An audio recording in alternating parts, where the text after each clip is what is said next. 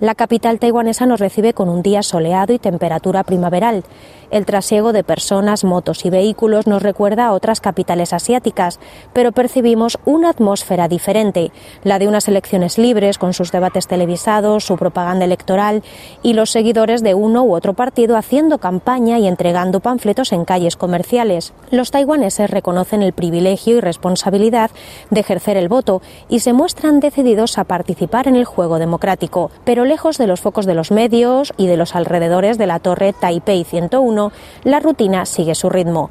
En escuelas, mercados, oficinas o parques, las preocupaciones siguen siendo el paro, la economía familiar, las oportunidades para los jóvenes, los derechos de las mujeres o el servicio militar obligatorio recientemente ampliado a un año.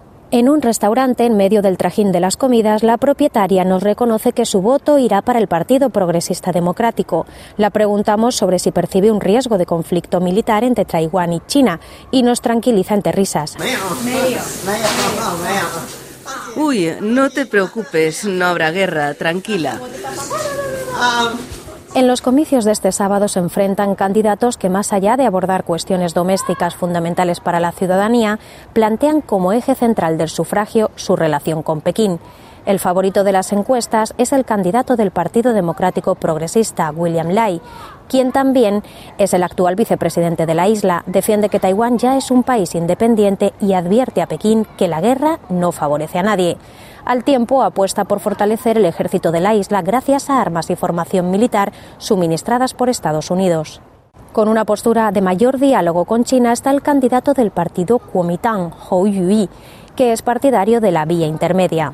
Desde China, los comités vecinales del Partido Comunista trabajan contrarreloj para convencer a todos los taiwaneses residentes en el continente de que viajen a Taiwán para votar. Del resultado de esta votación dependerá la paz o la guerra, dicen. Así nos lo cuenta Xue Xin, hijo de un taiwanés que reside en Tianjin. Este voto es súper importante, que, que tenemos que votar para, para que no haya una guerra. La orgullosa Taiwán empieza la cuenta tras hacia una nueva etapa. Esperemos que China y Estados Unidos acepten los resultados de mañana, ya que de eso dependerá el futuro de Taiwán y de la región.